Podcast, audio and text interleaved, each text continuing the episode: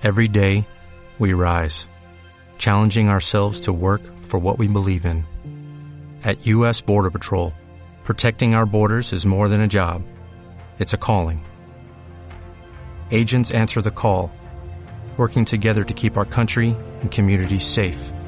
If you're ready for a new mission, join U.S. Border Patrol and go beyond. Learn more at cbp.gov/careers. Lengua. Conversaciones con Jorge Velázquez. Hola, gracias por escuchar un nuevo episodio de Lengua. Eh, vais a notar que la duración es un poquito más larga de lo habitual. Normalmente nuestro podcast dura 40, 45 minutos, eh, 50.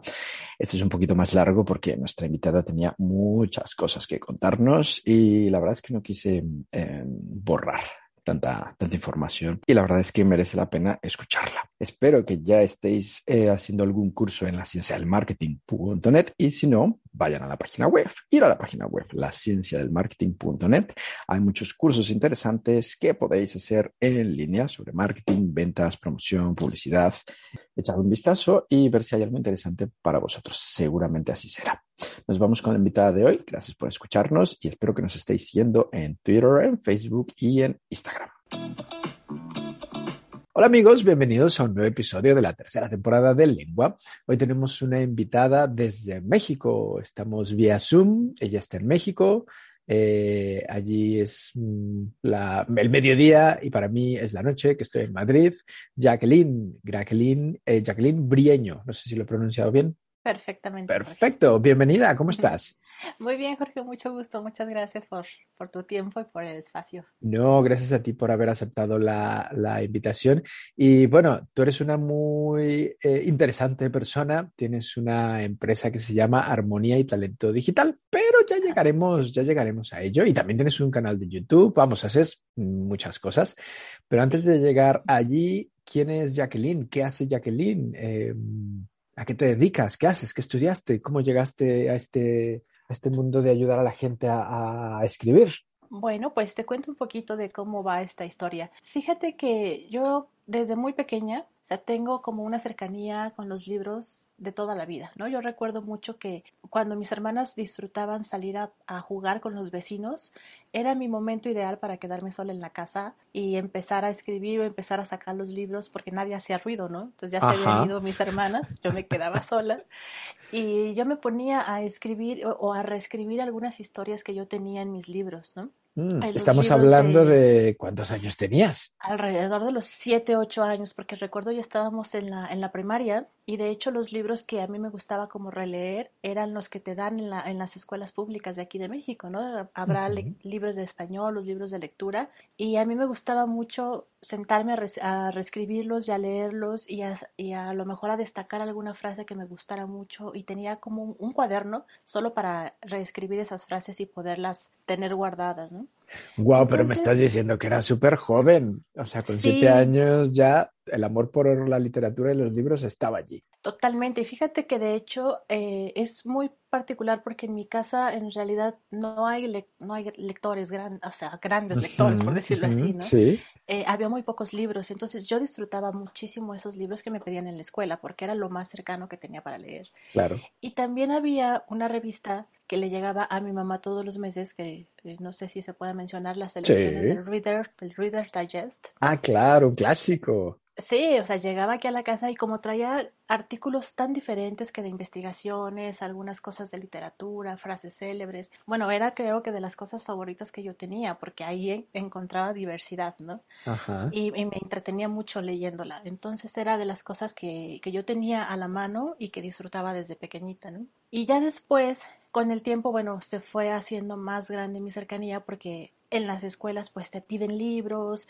y tienes que leer a lo mejor por obligación porque te lo imponen en la escuela, pero para mí siempre fue un disfrute total mm. tener libros para leer, ¿no? Cada vez que el maestro nos pedía un libro nuevo, o sea, yo era la más feliz de, de, saber que, que, tenía que comprar otro libro, ¿no? Oye, pero entonces me imagino que eras la típica que compraba los libros, se los leía y eh, no faltaba el que te decía, Jacqueline, ¿de qué se trata el libro? Corre, que tenemos sí. hoy examen. Totalmente. Cuéntame la historia. acá entre nos te comento que en algún momento, sobre todo en la, en la preparatoria, llegué a hacerle la tarea a los demás porque a veces pues, había gente que de plano no le gustaba leer o no había llegado al final. Claro. Y pues me pedían que les hiciera el reporte o que les hiciera el ensayo o que les contara, ¿no? A cambio de un café, ya sabes. Siempre hay posibilidades de trueque. Muy bien. Eh, bueno, sí, sí, siempre fue como mi, mi vida la literatura, ¿no? He tenido como esa cercanía desde muy pequeña.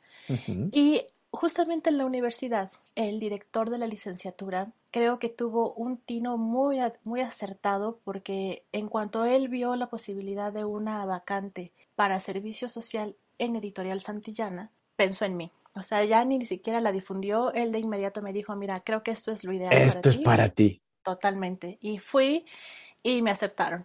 Hmm. Entonces ahí tuve, creo que mi primer enamoramiento total ya con la literatura, porque además tuve la buena fortuna de estar en el área de comunicación y relaciones públicas de Editorial Alfaguara. Wow, muy y bien. Sabrás que es la firma de los grandes autores. Sí, sí. Y justamente yo tuve la posibilidad hermosa de estar cerca de esos grandes autores. O sea, yo conviví con gente como Carlos Fuentes, José Saramago, Mario, Mario Vargas Llosa, Arturo Pérez Reverte, Elena Poniatowska. O sea, todos ellos eran los que estaban cerca de, del trabajo que yo hacía todos los días. Ajá. Y además, o sea, como extra, pues estaban los libros ahí y siempre me obsequiaban los libros, ¿no? Entonces. Y te los firmaban y todo, ¿no? Por supuesto. O sea, Vamos, entonces mis- tienes ahí tus tesoros en la biblioteca. Tengo Ahí. mis joyas de la corona, por supuesto que sí. Sí, sí, sí. Los, y los conservo así en un- la parte especial del librero, ¿no? Esos libros son como la Claro. joya de mi corona, por supuesto. Entonces, en, en la universidad tú estudiaste, ¿cuál es tu...? Ciencias de la comunicación. Ciencias de la comunicación. No pensé que a lo mejor era literatura, letras, filología, no. No, hice ciencias de la comunicación como, como licenciatura y Ujú. posteriormente hice una maestría en edición, que esa la hice en línea con la Universidad de Salamanca, allá en España. Ah, mira. Entonces, eh, bueno, todo se fue como conectando en, en mi vida de una manera muy afortunada. Eh, la, la único, el único momento en el que creo que tuve un distanciamiento eh, del, del trabajo editorial fue cuando tenía yo que decidir entre terminar la licenciatura o seguir trabajando, ¿no? Porque ya era muy pesado, yo tenía Uf. que eh, eh, estar en clase de inglés a las 7 de la mañana, luego entrar a la universidad a las 9, salir a las 2, irme a trabajar y salir a las, a las 8. O sea, era como una rutina ya muy compleja Ajá. como para definir mi licenciatura, ¿no? Claro. Y estamos Entonces- hablando de que estabas en la Ciudad de México, ¿no? En la Ciudad de México. Y hay gente que no sabe lo que es vivir en la Ciudad de México. Es un monstruo. El tráfico, la gente, la contaminación. Puedes tardar una hora, dos, tres. Sí, en, en trayectos que generalmente te llevarían 10 minutos, a veces se hacen 30 o 45 minutos dependiendo del día, ¿no? Porque si es quincena y si es viernes y si todo se va agregando, bueno. Y si encima llueve, Así es, ya ni te cuento. así es, es mejor no salir. Claro, sí, sí. Quiero decir esto para que lo sepa la gente que nos escucha, que Así muchos es. de nosotros trabajamos y estudiamos, pero hacerlo en la Ciudad de México es, mm, hay una dificultad agregada allí. Totalmente. Mm. Sí, entonces, eh, bueno, esa decisión la tuve que tomar y paré por un, por un año nada más, en lo que terminaba yo la licenciatura. Y eh, cuando regresé a Editorial Santillana, ya no pude incorporarme al, al mismo puesto que era en Relaciones Públicas, pero tuve la, eh, la buena fortuna de que mi maestro, de, un maestro de, mi- de la universidad que me dio periodismo y me dio redacción, era el jefe de corrección de estilo en Editorial Santillana que, bueno, como sabrán, se encarga de, de todos los libros de texto, ¿no? Y de, de literatura escolar. Entonces me incorporé con él a trabajar en el área de corrección de estilo de Editorial Santillana y después, como tres años después más o menos, el jefe de eh, el área de español y proyectos especiales me pidió que me incorporara con él como editora. Y bueno, así fue que fui de- realizando otro tipo de proyectos ya mucho más enfocado al desarrollo propiamente de libros, el trabajo directo con los autores, el desarrollo de todo un programa ¿no? de editorial,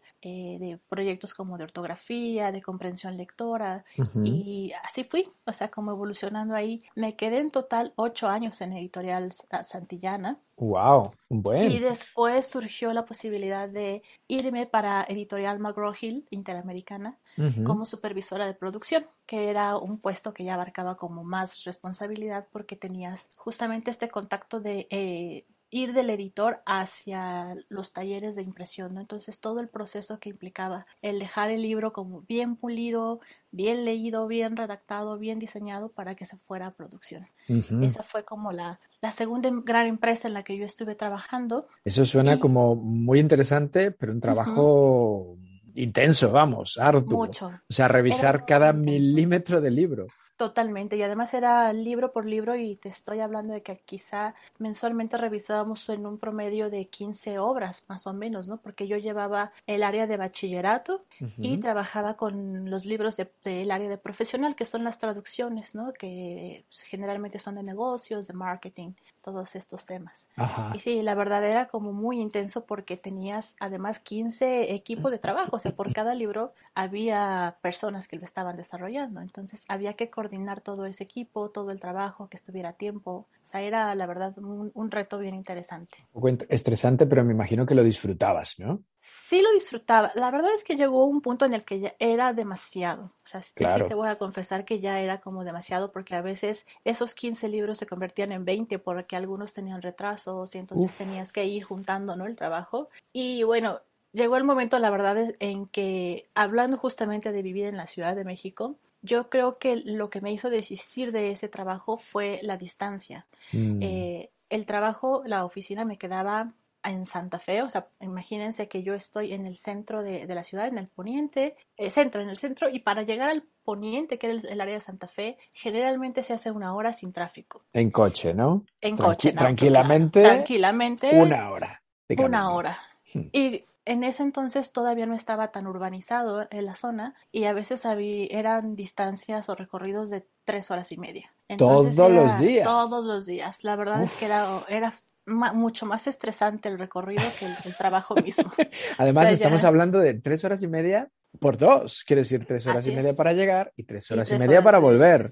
Claro, yo cuando cuento esto a la gente de, la Ciudad de México, hay gente que no me lo cree, que dice, ¿cómo vas a tardar tres horas y media todos los días en ir y volver a tu trabajo? Eso es imposible. Bueno, pues te reto a vivir en la Ciudad de México, sí, una temporadita. Hombre, el trabajo en línea y el Internet ha cambiado la situación, pero me estás hablando de qué año. Esto fue hace yo creo que hace unos 12 años más o menos. Claro, hace 12 años era distinta la cosa. Sí, totalmente. Y además esa zona en especial, Santa Fe, pues es de las más eh, avanzadas ahorita en cuanto a urbanización y crecimiento. Y bueno, se sigue haciendo mucho tiempo para llegar, pero ya no son tres horas. Bueno. Entonces fue lo que me hizo desistir. ¿Y entonces qué pasó? ¿Les dijiste adiós, gracias, me voy? Sí, fue como muy complicado porque ya estaba yo muy cansada, muy agotada de, de los recorridos y Después eh, de, ese trabajo me incorporo a un organismo internacional que se llama el Centro Interamericano de Estudios de Seguridad Social y yo soy la responsable del área de publicaciones. Entonces ahí yo ya tenía a mi cargo toda la el fondo editorial de, del centro Interamericano se desarrollaron una serie de libros acerca de, temas de seguridad social. Teníamos contacto en realidad con todas las organizaciones de seguridad social de Latinoamérica y el Caribe. muy bien. Entonces, ahí sí, era muy interesante. Y ahí, bueno, tuve la, oportunidad de, viajar incluso para poder eh, conocer a los autores y desarrollar otros proyectos, incluso educativos, ¿no? Porque trabajaba yo muy de cerca con el coordinador del área académica y desarrollamos muchos proyectos para eh, algunos países como Argentina, como Colombia, para Panamá, entonces teníamos ahí varias posibilidades. Pero mi trabajo propiamente era el desarrollo de los fondos editoriales, ¿no? Lo cual pues también me dio mucha más experiencia porque me me permitió justamente darle forma al proyecto desde cero, ¿no? Desde cuáles eran las mm. necesidades hasta cómo vamos a conseguir el material o a quién se lo vamos a encargar para poder cumplir con el objetivo. Wow, pero a eso, eso suena un proyecto súper interesante, ¿no? Así es, sí, la verdad es que lo fue. Eh, me resultó bien bonito porque además tuve esta posibilidad de empezar a trabajar con los autores, ¿no? Ellos nos mandaban sus materiales, vamos a decirlo, en bruto, entonces a mí me tocaba trabajar con ellos para pulirlo y para poder darle eh, pues forma y cumplir el objetivo de la serie de libros. ¿Y ahí cuánto tiempo estuviste? Ahí estuve cinco años. Cinco años en, en editorial, no, perdón, en el Centro Interamericano estuve ahí. Ajá, Ajá, ok. y- Pero fue algo que disfrutaste mucho, me imagino. O sea, es un, suena un trabajo súper bonito y, y con muchas satisfacciones. Totalmente, la verdad es que lo, lo disfruté muchísimo, pero mi alma rebelde me llevó a buscar como un poquito más de independencia. O sea, yo tenía como ya esta curiosidad de, de lanzarme a abrir mi propio, mi propia empresa, mi propio emprendimiento, y decidí después de ese tiempo eh, independizarme ya y abrí un despacho de servicios editoriales. Entonces, esto me permitió eh, tener clientes de todas las editoriales, o sea, yo trabajaba al menos con tres o cuatro al mismo tiempo y pues obviamente seguir en el mismo, en el, en el mismo trabajo, ¿no? De trabajo editorial, claro. la corrección de estilo, la edición, las lecturas, o sea, yo nunca me he despegado de ese trabajo, ¿no? Si de alguna manera he estado como involucrada con ellos. Siempre, siempre. Y ese despacho fue creciendo, me buscaban cada vez más para tener, eh, para asigna- asignarme proyectos y empezaron a llegar autores independientes que querían publicar sus libros. Ah, muy Entonces bien. fue ahí donde yo dije, creo que esto me va a dar un- un poquito para más y abrí una editorial, o sea, propiamente una, una, una editorial constituida que se llamó Ecdótica Editorial. Ajá, el nombre es un poco raro. ¿Qué significa? Sí, ecdótica es una palabra que significa el arte de editar de la manera más fiel al original del autor. Madre mía, una, una palabra significa- significa todo eso. Todo eso, o sea, pero justamente date cuenta de- del concepto tan padre y tan, tan bonito que implica, porque es tratar con muchísimo cuidado el trabajo de los autores, ¿no? Y respetar ese espíritu que ellos quisieron darle a su trabajo sin modificarlo a beneficio de la editorial, ¿no? Eso ha sido para mí como una, una ley de vida casi casi, el hecho de que el, de permitirle al autor dejar su espíritu y dejar su mensaje tal cual en, en sus libros, ¿no? O sea, mi responsabilidad y mi deseo es que ellos puedan publicarlo, pero conservando todo su perfil y todo su mensaje, sin alterarlo para, para beneficio de la empresa. Que muchas veces me imagino que en el mundo editorial eso es muy complicado, ¿no? Siempre prima el lado económico. el lado económico y el, el- lo que le dicen el perfil empresarial, ¿no? Son, las empresas son muy, muy cuidadosas, a veces muy estrictas en cuanto a lo que ingresa para publicación. Y ahí es donde yo también, a- después de, de haber trabajado en estas grandes empresas, me di cuenta de dónde habían estos quiebres, ¿no? Emocionales incluso con los autores, porque en muchas ocasiones yo veía cómo llegaba la gente muy ilusionada a la editorial a entregar su original y pues de la recepción no pasaban, ¿no? Entonces, Claro. ese tipo de cosas a mí me hizo como girar en cuanto a mi objetivo empresarial y privilegiar al autor en cuanto a su mensaje y a su, a su texto, ¿no? Por eso Mm. el nombre de Ecdótica, porque para mí es fundamental que ellos puedan eh, dejar ahí su mensaje. Sí, con, toda confianza. ¿De dónde viene esta palabra? ¿Ecdótica? Es eh, latina. Ah, ok. Es, Sí. es latín. es Ujú. latín. Lo que me, lo que no me gusta es que me hablas del editorial en pasado. Entonces ya no existe. No, fíjate que la editorial eh, la puse en pausa porque después de, de cuatro años de tenerla, empecé yo a tener como necesidades de crecimiento personal, ¿no? Es decir, yo había como estado muchos años trabajando ya eh, en un trabajo sí que me gustaba realmente, pero yo tenía como esta necesidad de seguir creciendo y de seguir aprendiendo. Y una de las cosas que quise hacer en ese momento y que aún- estoy aún haciendo es aprender otro idioma. Ok. Entonces, eh, a mí siempre me ha gustado viajar y descubrí que me gustaba y que me interesaba mucho aprender el idioma coreano. Pero por el nivel de dificultad que tiene y por lo que yo quiero lograr con el coreano, decidí irme para Corea. ¿En Entonces, serio? puse- O sea, sí, Me encanta. Quiero aprender coreano. Me voy para Corea. ¿Hiciste Sí, las que- maletas? Totalmente, porque mira, intenté aquí en una academia, intenté con profesores Ajá. particulares y claro que lo aprendes, pero es un idioma que necesitas la práctica y que necesitas el diálogo todo el tiempo, ¿no? Claro, como Y in- era in- un- estar inmersa en, en- en el idioma y en la cultura. Así es, entonces pensé que la mejor manera de, de seguir aprendiéndolo y de afianzarlo era irme para allá. Entonces puse la editorial en pausa Ajá. y me fui a Corea a estudiar eh, el idioma y me quedé allá casi dos años. Ah, bueno, muy bien, suficiente. Y en dos años Sí. eh, aprendiste Sí. buen nivel de coreano. ba- bastante buen nivel. Y estando allá me di cuenta que el coreano podía como darme más posibilidades, ¿no? Y la intención es poder seguir aprendiéndolo a un nivel que me permita ser traductora. Entonces comenzar a traer literatura coreana y empezar, por supuesto, a llevar literatura latinoamericana para el mercado asiático. Wow, súper interesante. Como mi siguiente objetivo, ¿no? El siguiente paso. Me imagino que no se conocen muchos autores coreanos fuera de, de, allí, de su país, ¿no? No, fíjate que está llegando muy lenta la, literatura coreana a Latinoamérica. Hay, por ejemplo, solamente un par de editoriales en Latinoamérica que, que están buscando la literatura coreana en, en particular ¿no? Pues una, es argentina y la otra es, eh, está aquí en México, pero ellos se van más por textos clásicos, no por textos como contemporáneos. Entonces, bueno, la intención es que, que el ritmo de traducción y de intercambio sea constante, ¿no? Y que podamos estar leyendo casi a la par de lo que se, se estrena ya. Se publica. ¿Cómo, tú que eres una experta, cómo definirías la literatura coreana? ¿Tiene algún perfil, alguna corriente, algún estilo definido?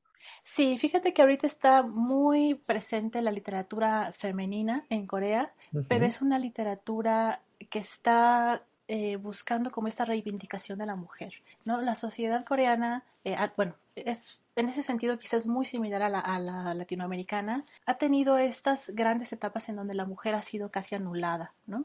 Es una sociedad muy, eh, muy machista, una sociedad en donde el hombre está privilegiado por encima de todo. Entonces, Corea ha empezado a reflejar en su literatura esto, pero desde un contexto muy eh, histórico, ¿no? Ellos se van al pasado a buscar las razones de, de que esto esté sucediendo, ¿no? Como que te lo explican, te cuentan cómo ha sido la vida, te, te, ponen mucho contexto cultural en sus historias, ¿no? Como para que no se quede nada fuera. Exacto. Y está siendo muy interesante la manera en la que ellas están eh, buscando este tipo de... Hmm, finalmente, finalmente tienen la posibilidad de expresarse, ¿no? Y lo están haciendo a través de la literatura. Así es. Sí, entonces está siendo muy, muy interesante, ¿no? También ver cómo viven otras mujeres de, en, en, otros países, que de repente los vemos como muy avanzados y nos fijamos como en estas grandes eh, tecnologías y estas grandes posiciones en, en, en cuanto a economía, pero que culturalmente y socialmente tienen estos detalles que nos pueden unir, ¿no? Que, que,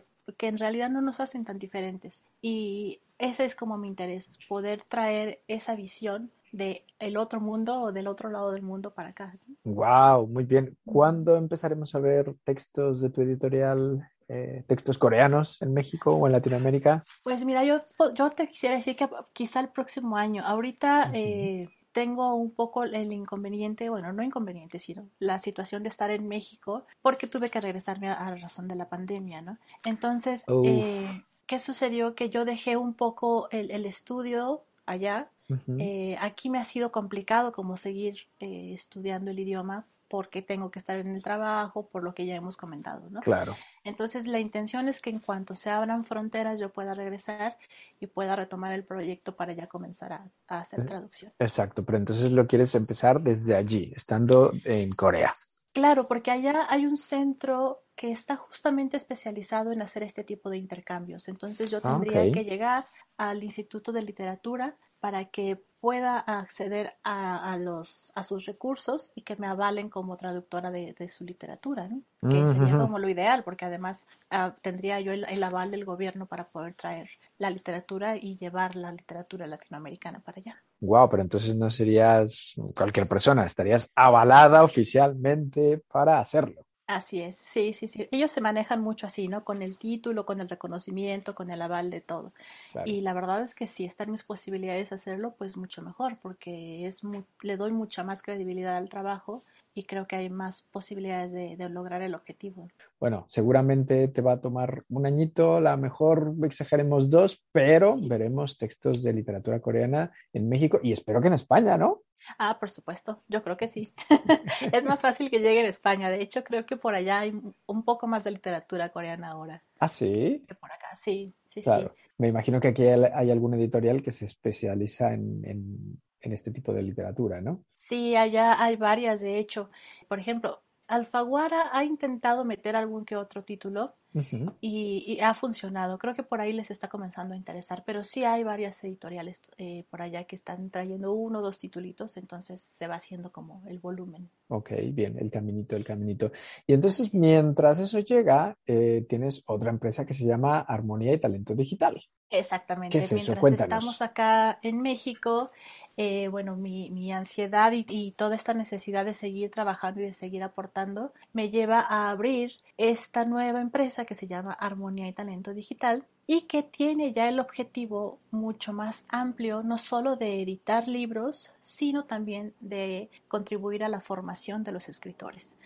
Porque me, me he dado cuenta a lo largo de, de, toda esta carrera que muchas personas tienen el deseo de escribir, pero no saben cómo hacerlo, ¿no? Se detienen porque empiezan a buscar el pretexto de que si tengo mala ortografía, no sé qué tema elegir, es que no sé qué hacer y qué género voy. Entonces, todo este tipo de detalles que detienen el proyecto de una persona es lo que yo abordo y digo, bueno, ya, se acabó, se acabaron los pretextos, vamos a mejor prepararnos como, como escritores y hacer este, este tipo de, de, apoyo, ¿no? Wow, eso es una súper super idea. O sea, me imagino que mucha gente se acercará a ti preguntándote, ¿por dónde empiezo? ¿Qué hago?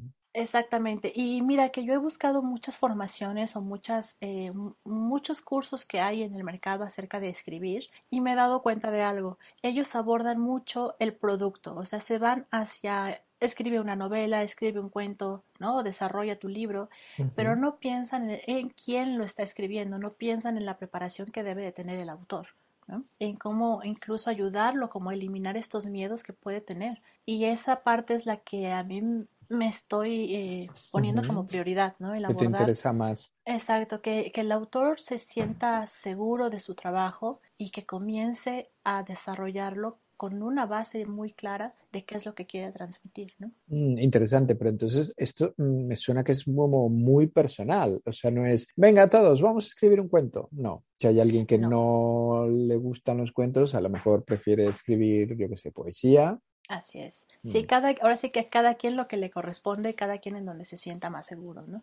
Estoy, de hecho, iniciando con un programa de mentorías que justamente lo que, lo que quiere es tener este contacto con el autor para que se defina cada una de sus personalidades y se transmita en el tipo de, libro que va a escribir. Hay que buscar su género, hay que buscar el tipo de escritura, incluso el tipo de narrador si se, si se quiere, ¿no? Eh, hay que hacer un trabajo muy puntual con cada uno de ellos para que estén ahí presentes, que no se sientan ajenos a lo que van a producir. Claro.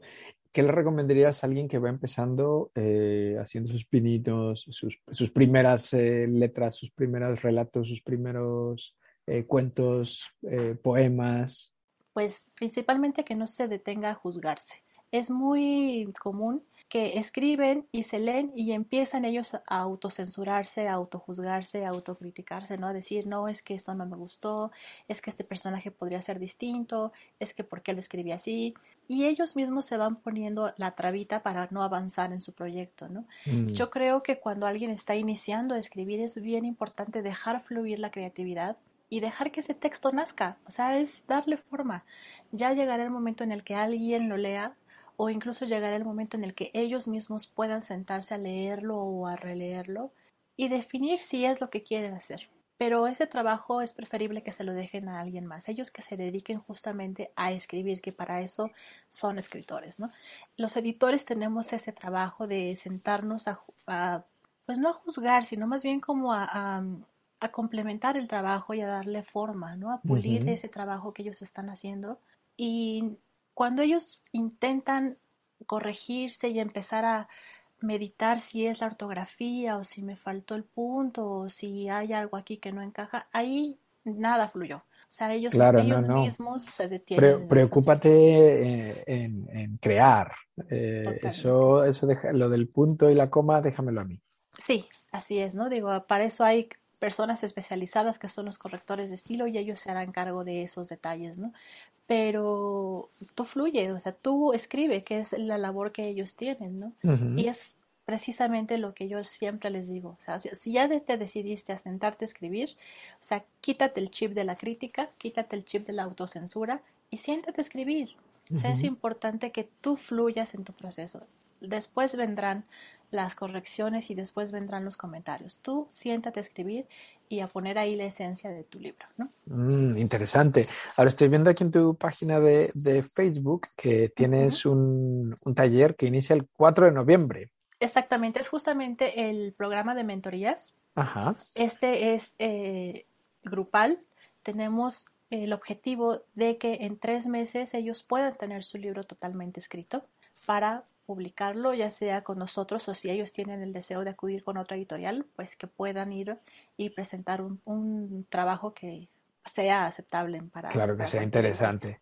y lo interesante de esto es que también es, eh, estas mentorías son online, o sea, cualquier persona de México, de España, de Nicaragua, de Perú, de Argentina, de Alemania, puede unirse. Totalmente. Sí, la, la verdad es que esta, esta nueva modalidad de trabajo, que ya para muchos no es tan nueva, eh, de trabajar online, nos ha permitido el acceso no solo local, sino ya internacional. Entonces, estas mentorías son para todas las personas que quieran convertirse en escritores y se llaman forma, justamente Fórmate como autor escribiendo tu primer libro, porque vamos rompiendo estas barreras que nos impiden avanzar en el proyecto de escritura y lo ponemos ya en papel y listo para que se pueda publicar. Genial. Estoy viendo aquí en tu web, que tu web es armoniatalentodigital.mx, tu mail, ¿lo podemos dar por si la gente quiere escribir y preguntar? Claro que sí, para el programa de mentorías nos pueden escribir a mentorías armonía y talento Perfecto, ahí les resuelven las dudas y demás. Total. Ahora, eh, eh, el próximo 4 de noviembre empieza eh, una mentoría, pero me imagino que habrá más, ¿no? Sí, habrá, habrá más. La idea es irlas replicando cada tres meses, es decir, al menos cuatro veces al año iniciar con un nuevo grupo para que podamos tener eh, una constancia en el trabajo de escritura, ¿no? Y para que ellos también vayan viendo los resultados que se van generando en este, en estas mentorías. La, ahorita están, eh, este, estas que inician el 4 de noviembre son grupales, pero están abiertas también las mentorías individuales. Si alguien no se siente cómodo eh, iniciando el trabajo en grupo, podemos trabajar en uno a uno para que ellos puedan desarrollar su proyecto. Justo eso te iba yo a preguntar, porque está muy bien compartir el talento con más gente y escuchar y tener compañeros en clase, aunque sea online. Pero si hay gente que quiere algo más personal, también puede ser, ¿no? Mentorías individuales. Así es. Se puede, se programan evidentemente ya de una manera eh, personal, se hace la programación de las sesiones, el avance, pero se puede hacer eh, de manera individual, claro que sí. Vale, perfecto, eso está muy bien. Ahora, em, hay una expresión muy, muy rara aquí en España, que a ti te va a sonar muy rara, pero aquí es de lo más normal. Y hay gente que le, que, que le llaman que eh, eres un culo inquieto. Lo que estoy viendo, Jacqueline, es que tú eres un culo inquieto, no paras. Totalmente, totalmente. Porque aparte de todo esto que ya me has contado, tienes un canal de YouTube. Sí. ¿A qué hora duermes tú? ¿A qué hora comes? Te digo, la verdad es que casi no duermo. Ah. Eh, hasta en las noches estoy pensando qué es lo que voy a hacer al día siguiente, ¿no? Ya te veo. sí. Eh, bueno, la realidad es que es algo que, disfruto mucho, ¿no? El, canal de YouTube se alimenta de un programa de, Facebook Live eh, que tengo todos los miércoles en Facebook. O sea, aparte del canal de YouTube. Sí, es, es, digamos lo mismo. Te cuento que los miércoles a las 9 de la mañana por el, por el Facebook transmito este programa y para las personas que no lo pudieron ver, lo subo a YouTube. Ah, Entonces, no, no creas que duplico este, el trabajo. Eh, se va a YouTube para que lo puedan tener ahí todo, todas las los programas. ¿no? ok. Y el canal se llama Te doy mi palabra. Eh, ¿por, qué se, llama así? Mira, el título lo creé porque me pareció muy importante que el generar esta confianza y este lazo con la, con la audiencia, ¿no? El darle la palabra a alguien o el darle mi palabra a alguien es pedirle que confíe en lo que le estoy diciendo y pedirle que se ponga en mis manos que yo voy a hacer con ellos un buen trabajo, ¿no? Para que puedan lograr este, este sueño para muchas personas de, tener un libro publicado, ¿no? Entonces lo hago y se llama así porque además quiero compartir con ellos información valiosa, ¿no? Muchas veces las empresas se guardan ciertas cosas de su proceso, no sé por qué, y yo al contrario, la verdad es que yo en ese sentido a veces hablo quizá como comparto con la gente muchísimas cosas de lo que es el proceso editorial, ¿no? Y las oriento y las llevo y las traigo. Y me gusta que ellos conozcan esta, esta parte del proceso editorial, ¿no? Que se enamoren de los libros como yo lo hice en algún momento. Y ahí está mi palabra, o sea, es decirles, mira. interesante, se puede. Se puede, claro que sí. Claro. Entonces, este canal de YouTube básicamente sería para la gente que quiere empezar a escribir, ¿no? Así es. Ahí pueden encontrar recomendaciones, pueden encontrar algunos temas, eh, como por ejemplo, eh, cómo, cómo se escucha tu voz, ¿no? Cuando escribes, pues es como una, una metáfora interesante porque pensarían que leyendo nadie escucha nada. Sin embargo, cuando tú lees a ciertos autores, te das cuenta de cómo es su tono de voz, cómo usan sus, sus palabras, ¿no? Si son muy suaves, a veces resultan un poco agresivos o son muy directos en su mensaje. Eso es escuchar la voz de alguien cuando escribe, ¿no?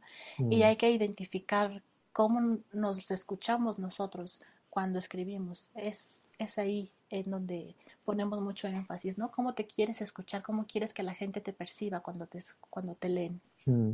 Algo que me llama, algo que me llama mucho la atención es que en tu web, armonía y talento digital.mx, hay dos apartados que están enfocados solo a mujeres. Voces de mujeres en el coaching y eh, eh, mujeres de palabra.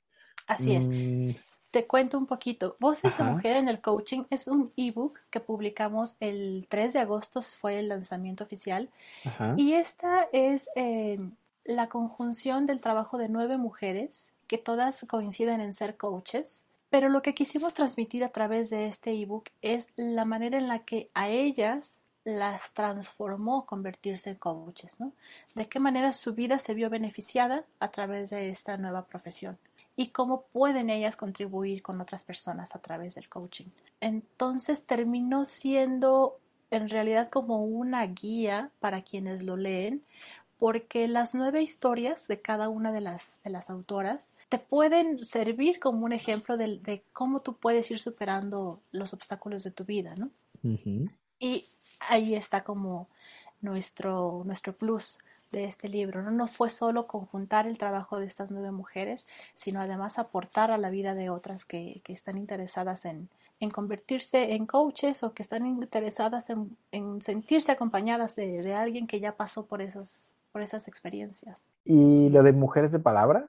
Bueno, Mujeres de Palabra es un blog en donde ahí escribo yo, que la verdad es que apenas lo, lo vamos a empezar, pero es un blog en donde van a poder encontrar como mis experiencias en, en la industria editorial y en donde también eh, con el tiempo deseo que mujeres se incorporen a escribir y a compartir sus experiencias eh, justamente como escritoras, ¿no? ¿Qué ha sido para ellas convertirse en escritoras y qué significa? Ok, o sea, es muy importante las, la, darle voz a las mujeres.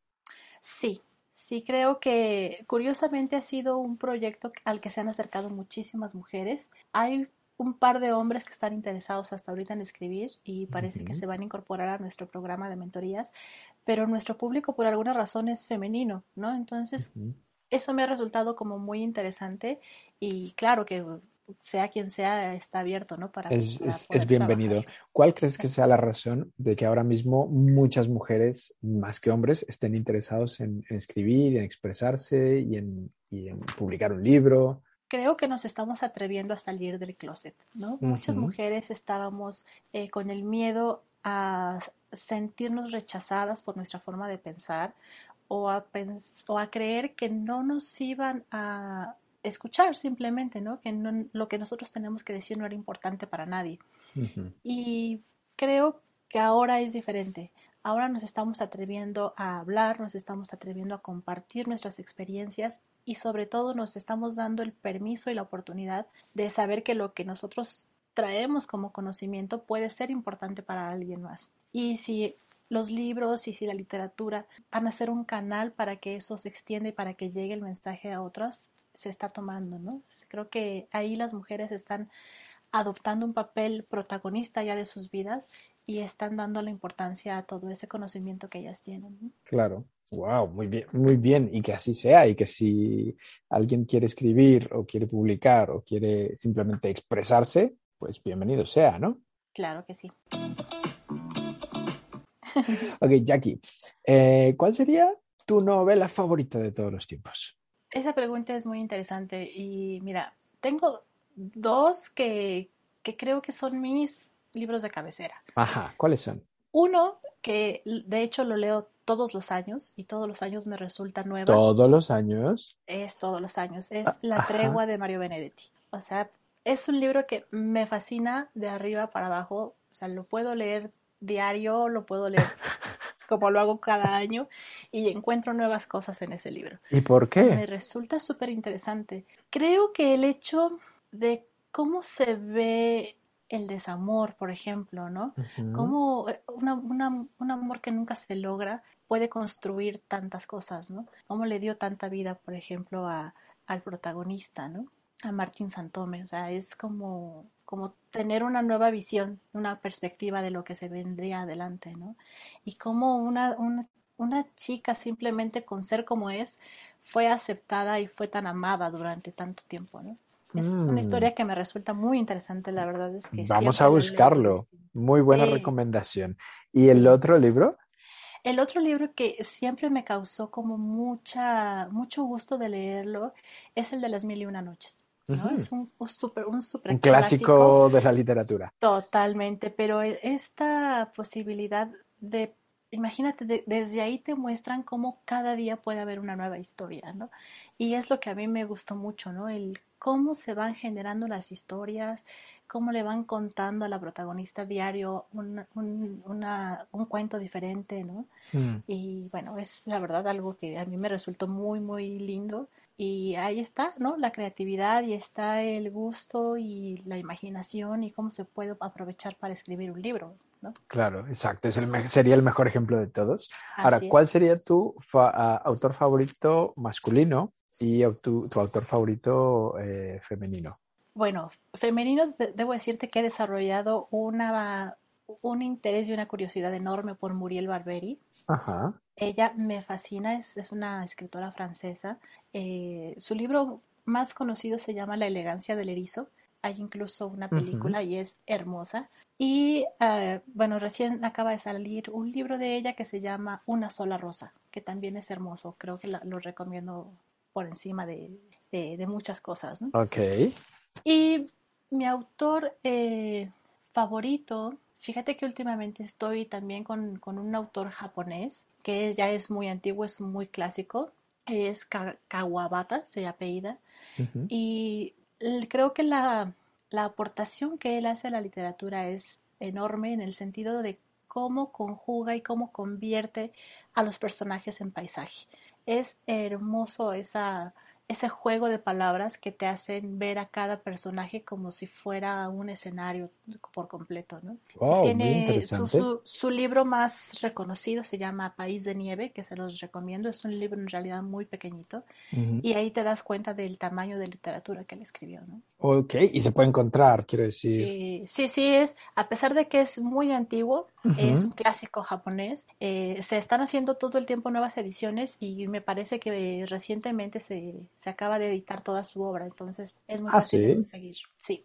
Perfecto. Vamos a, vamos a, a, googlearlo. Un país de nieve. Mira, aquí está. De, Yasunari, Kawabata. Kawabata, así es. Ok, sí, lo encuentras en Amazon, en la casa del libro, en todas partes. O sea, es fácil de encontrar. Y eh, me imagino que es un clásico también eh, para ti. Sí, sí, sí. Son de los eh, descubrimientos que he hecho que la verdad me, me, fascinan. Él tiene mucha literatura, tiene otros, otros tantos libros y yo se los recomendaría, la verdad, eso es muy interesante. Ok, vamos a buscarlo, genial. Ahora te propongo un juego. Yo te voy a decir el nombre de un autor y tú me vas a dar tu opinión. Ajá. ¿Te gusta, no te gusta? ¿No lo recomiendas? ¿Lo evitamos? Yo qué sé, cualquier cosa. Primero voy a empezar con escritores españoles, los clásicos, clásicos, clásicos. A ver, ¿cuál es tu opinión sobre ellos? El primero es Miguel de Cervantes. Bueno, este es un obligado, ¿no? Creo que el que no haya leído a Cervantes no se ha acercado a la literatura. Eh, a pesar de que su libro es enorme. Ajá. Todos conocemos de qué se trata, ¿no? Y todos lo hemos escuchado y vale la pena acercarse ahí. Mm, ok, es un clásico que tenemos que leer. ¿Sabes que hace, hace poco salió una nueva edición con... Es que claro, eh, el Quijote está en español antiguo, esta, en esta nueva edición lo reeditaron con eh, español actual, para que la gente entienda y no se pierda en, la, en el español antiguo. Bueno, no sé si lo has leído. Esa edición no, pero va a ser muy interesante porque, claro, es una nueva perspectiva, ¿no? Es como más, claro, más, moderna. Sí, leí, de hecho, hay una edición incluso para jóvenes eh, que es de Santillana también, y es abreviada y viene como con este lenguaje mucho más fácil, ¿no? Para claro, más fácil de entender. Bueno, bien, bien, bien. Yo no te he preguntado, Jackie, ¿has estado por España? Sí, me encanta. Tengo muy buenos amigos allá. Tengo una amiga que vive en Cuenca y he estado al menos tres veces por España. La última vez fue justamente para eh, que me dieran el título de, del máster y fue ahí en Madrid, en la Universidad Carlos III. Ah, muy bien. Entonces sí, sí que conoces algunas partes eh, donde se desarrolló el Quijote y la cueva de no sé qué. Y el... Ah, sí, me, me, encanta España, me encanta España. Bien, bien, bien, muy bien. Vamos con el siguiente autor, Federico García Lorca. A Lorca, fíjate que no lo tengo tan presente, debo decir que no, no es un autor que haya leído yo mucho. Tanto, ok. También un clásico, eh, pero no tanto para ti. Gustavo Adolfo Becker. Bueno, sus poemas son eh, de, cabecera, ¿no? Son creo que de los que más conocidos. Eh, tengo muy buen recuerdo de, Becker porque era de, los que me, de los primeros acercamientos a la, a la poesía que yo tuve en la, en la, primaria seguramente. Y sí, o sea, me, encanta. Hmm. Bien, bien, le damos un 10. Siguiente, Francisco de Quevedo. No, ahí sí, no, no tengo. Es que claro, este autor es más, más, eh, sus textos son más filosóficos, políticos. Así es, como que sí necesitas estar en ciertas áreas del mm. conocimiento para poder leerlo, ¿no? Exacto, si no, a lo mejor, ah, ah, no, no te aporta mucho. Antonio Machado. Bueno, también creo que sus, sus poemas y sus escritos breves son de, lo que uno tiene que leer para, para conocer, ¿no? Eh, la literatura española, ¿sabes? Siguiente, Lope de Vega. No lo tengo, fíjate que sí lo he leído, seguramente que sí, pero no lo tengo en el recuerdo como tan claro. Ajá, como algo que te haya marcado, alguna obra de ella que, digas, wow, no. A, ver, a ver, este, de hecho hace poquito fue el centenario y por aquí en España fue, hicieron muchísimos homenajes. Lo que no recuerdo fue si su, fue su eh, el centenario de su nacimiento o de su muerte, pero bueno, te lo voy a decir ahora. Benito Pérez Galdós. Benito Pérez Galdós. Bueno, este es también uno de los pilares de la literatura española. Eh, recuerdo haberlo leído también en la, en la, No, este, ¿sabes en dónde lo leí? En la preparatoria. Yo tenía una, una profesora de literatura que disfruté muchísimo su clase y ahí nos hizo leer a Benito Pérez Galdós. Ajá, sí, tiene grandes, grandes novelas. Y te pones a investigar sobre él y este hombre era, vamos, prolífico a más no poder. Tenía novelas, teatro, relatos, cuentos, era una cosa increíble. O sea, que a él sí le podrías preguntar a qué hora duermes, porque con todo lo que escribió. Efectivamente, sí, y vivió muchísimos años, o sea, murió muy, muy mayor, o sea que toda la vida escribiendo. muy productiva. Exacto, exacto. Vamos a ver si conoces a este, que fue el ganador del Premio Nobel de Literatura, Juan Ramón Jiménez. Juan Ramón Jiménez, sí, claro que sí. También es uno de, los que he leído, de los que tengo muy gratos recuerdos. Ajá, bien. y ahora te voy a decir autores latinoamericanos. Ok. A ver qué te parece. El primero, Gabriel García Márquez. Bueno, de él tengo muchos recuerdos porque... ¿Lo conociste personalmente? Eh, lo conocí, claro, es de los, eh, de los autores con los que me tocó estar cuando yo trabajaba en, en, Alfaguara, un tipazo, y bueno, sus libros definitivamente nos han marcado a todos. Creo que uno en, particular que a mí me gustó fueron los cuentos de la dulce, la Cándida Heréndira, que bueno, es fundamental para ti. La literatura de García Márquez. Y ya en plan más así de chismorreo, como dicen aquí en España, de cotilleo, personalmente, ¿cómo es Gabriel García Márquez? Es un tipo súper eh, educado, era un tipo súper educado, es muy respetuoso, muy serio, de repente se ponía como en su papel de formalidad, pero ya digamos que cuando estábamos que en la cena, que en, eh, en, la reunión así más personal, era un tipo súper simpático, la verdad que tenía puntadas muy interesantes. Ajá, era, era gracioso. Era gracioso, sí. Sí, mm, sí, muy gracioso. Ok. Vamos, te voy a decir el siguiente, la siguiente autora, Isabel Allende. Ah, fascinada con Isabel Allende. Sí, ¿te gusta? Sí, ella definitivamente es, creo que es de las de mis autoras eh, preferidas. Latinoamericanas.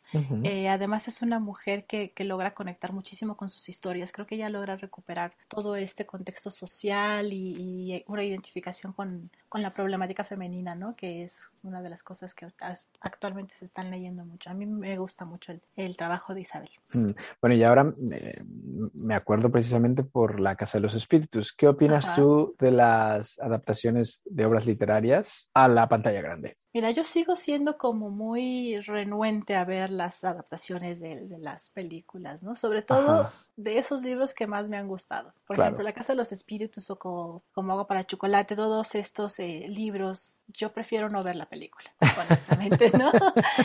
no porque sean malos productos, sino porque no me, no me gusta que me rompan la magia de imaginarme los, los escenarios, de imaginarme a los personajes, ¿no? Cuando estás viendo, cuando estás leyendo a un personaje, y le pones cara y es la cara que tú le quieres poner, ¿no? Y de repente ves al actor que a lo mejor no tiene nada que ver con lo que tú te imaginaste. A mí me rompe la magia, la verdad es que yo prefiero... Claro, o sea que no, las adaptaciones cinematográficas eh, no. No, no, y, mucho menos cuando hacen primero la película y luego el libro, o sea, ya hay pues nada que decir, ¿no? Claro, si ya te lo contaron todo, ya no hay como... ¿Para qué me voy a leer el libro? Exactamente. Exacto, es, Muy, es muy gracioso que menciones a Laura Esquivel porque fíjate que la contacté eh, a través de Instagram, empecé a seguirla y le mandé un mensaje y dije, bueno, ¿por qué no? Le voy a preguntar si quiere participar en el podcast y la puedo entrevistar. Me contestó uno, uno, de sus asistentes, que es la que lleva la, la página de Instagram, y me dijo que mis entrevistas eran muy divertidas, muy interesantes, pero que ahora mismo estaba muy ocupada. Así que no, no pudo ser. No pudo ser, pero bueno, mira, a lo mejor en un futuro mm, tenemos a, a, Laura Esquivel aquí. Claro, digo, no pierdas ahí el, el, el contacto ni, ni, nada. La verdad es que en algún momento ellas se dejan, ¿eh? Sí, sí se dejan. Bien, bien, vamos a seguir intentándolo, a ver si podemos charlar con ella.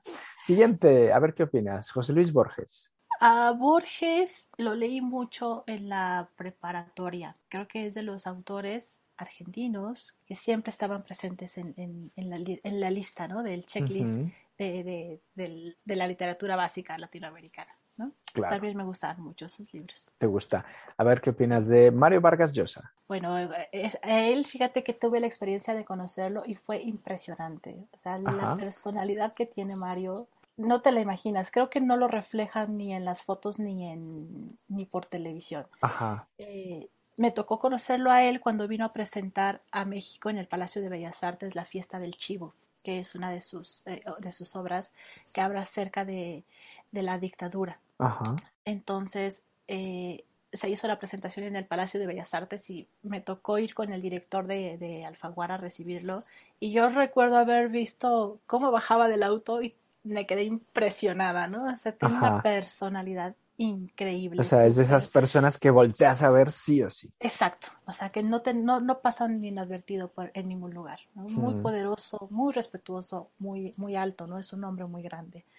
Es, me gustó mucho. interesante, interesante. A ver qué me dices de Julia Álvarez.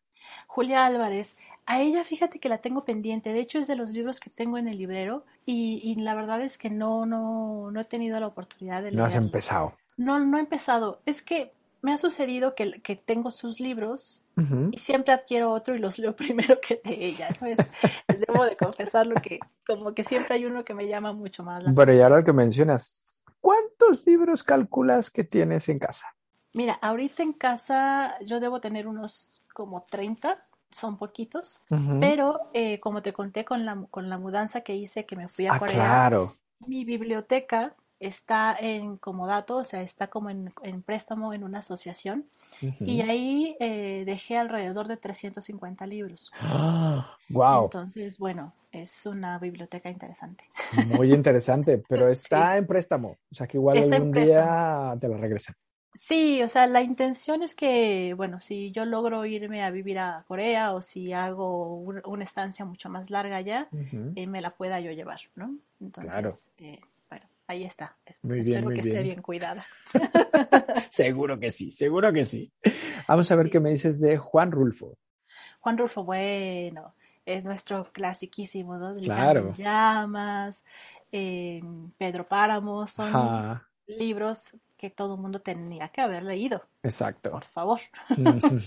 sí, sí, sí, eso es un básico. Básico, sí, por supuesto. Ok. ¿Qué me dices de Gabriela Mistral? Gabriela Mistral. Bueno, ella mucho más famosa por la poesía, creo yo, que tiene. Eh, me acuerdo mucho de, a ver si no estoy diciendo cosas que no son, ¿eh? la polémica que se armó de uno de sus poemas que se llamaba Piececitos, ¿no? Que no sé si lo conoces, eh, que todo el mundo empezó más bien como a fijarse en el título, ¿no? Que decían, bueno, no se dice piececito, se dice piecito.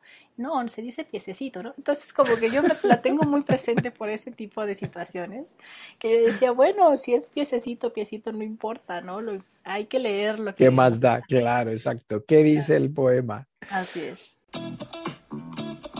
Bueno, Jackie, te voy a contar una cosa. El nombre del podcast lo generó una frase de un filólogo y filólogo, eh, filólogo y filósofo español que se llama Emilio Lledó. Te voy a decir la frase, a ver qué opinas, tú que eres una mujer de letras. La verdadera riqueza de los seres humanos es el lenguaje. Totalmente. Creo que esto no solo nos, nos enriquece el valor que tiene la comunicación y la forma en la que nos hace comunicarnos con nosotros, sino porque nos acerca unos a otros, ¿no? Eh, el poder comunicarnos, el poder llevar las palabras, nos hace mirar la otredad, y nos hace reconocernos, nos hace compartirnos, es súper valioso. Creo que es una de las cosas que eh, creadas por el humano que más valor nos da como, como especie. Como especie, ¿no? Así es. Bien, bien, bien. Suscribes entonces, suscribes. Así es. Bueno, Jackie, antes de despedirnos, antes de, de decir adiós, te toca nominar a tres personas que podamos entrevistar aquí en Lengua. ¿A quién nominarías? Mira, te podría ah, decir que me encantaría que pudieras compartir este espacio con eh, Angélica de Icaza. Ella es editora del Fondo de Cultura Económica de aquí en México, es poeta y además es una reciente estrenada escritora de cuentos infantiles. Es una persona que tiene muchísimo que aportar, además una vida súper interesante. Creo que, va a ser muy valioso que, la puedas escuchar. Genial. Eh, tengo, por, por, ejemplo, te podría decir que tengo eh, a un amigo que es actor. Eh, él hizo durante muchísimo tiempo, yo creo que alrededor de unos 15, 16 años, la campaña de una tienda, de una tienda departamental aquí en México. Ajá y es el personaje que quizá muchos, muchos recuerdan de él. Su trayectoria es inmensa. La verdad es que él es músico, es actor, es comediante, ha escrito jingles para comerciales de toda la vida. Ajá. Pero muchos lo recuerdan por ese personaje, ¿no? Que se llamaba Julio Regalado. A lo mejor tú te acuerdas. Sí, claro. ¿No? De, haber hecho eso. Y, sabes, la parte que me, me, parece muy valiosa de su experiencia es cómo le ha cambiado la vida a partir de, de esta nueva eh, tendencia, ¿no? De solamente eh, contratar caras bonitas o gente joven o ahí él, él tiene como mucho mucho feeling para contarte ese, ese cambio ah, radical genial. en los ¿no? Porque de hecho hubo, hubo como un relevo, ¿no? De Julio Regalado, o sea. Así es. Exactamente. Él, pues digo, él desde que inició Julio Regalado y estuvo, te digo, no sé si fueron 15 o 16 años los que inició el personaje, ¿no? Y la gente mm. lo ve en la calle y muchos todavía lo siguen recordando como Julio Regalado, ¿no? Exacto. O sea, su nombre a lo mejor no se lo saben, pero él es Julio Regalado. Claro, de toda la vida. Claro, es, es como un, una de los sismas de su vida, ¿no? Porque dice, bueno, sí, sí, sí fue Julio Regalado, pero soy nada Pero, exacto, pero hay, hay mucho, más, no soy solo eso. Así es. Ah, genial, pues podemos charlar con él, sí. ¿Y quién más? Creo que sería una, una muy interesante entrevista. Y déjame pensar en una tercera persona. Ah, fíjate que hay una chica que se llama eh, Cristina Raquel. Ella es un poco de, en, mi misma área, pero le ha dado como un giro. Ella es una, es una mujer panameña que se ha dedicado a la escritura terapéutica. Ajá. Ella desarrolló un par de, de métodos para que a través de la escritura tú puedas como liberar tus miedos y tus ansiedades, ¿no? Se llama de hecho Café Escritura su proyecto y a lo mejor podría resultarte interesante. Ah, genial. Por ahí tengo un par de ideas más, pero te las mando esas por, por mensaje para que tú los tengas ahí listo. Genial, muchísimas gracias, Jackie. Bueno, y antes de despedirnos, tenemos una amiga en común que fue la que nos puso en contacto. Ay, la eh, Patti. La Patti, Patti Bonilla. ¿Le quieres mandar algún mensajito antes de decir adiós? Ay, pues sí, la que la adoro y que ya sabe que ella es mi manager de aquí en adelante porque me ha ayudado muchísimo, ha estado como muy al pendiente de mi proyecto y de mi, de mi avance y digo, es una amiga súper especial que me alegro mucho haber coincidido con ella en aquel taller de, empresarios que, al que, en el que nos encontramos. Mira, si es que por algo pasan las cosas, no hay coincidencias. Totalmente. Mm. Sí, hace muchos años la verdad es que eh, retomamos el contacto y bueno, ahora somos así como que todo el tiempo nos estamos eh, comunicando y compartiendo cosas, ¿no? Eso está bien, eso está bien. Besos a Pati. En fin, Jackie, un placer eh, charlar contigo. Gracias. gracias. por el tiempo y un saludo grande hasta Ciudad de México. Igualmente te mando un abrazo hasta, hasta Madrid y que tengas muy buena noche. Igualmente. Gracias, Jackie. Besos. Adiós. Chao. Lengua. Conversaciones con Jorge Velázquez.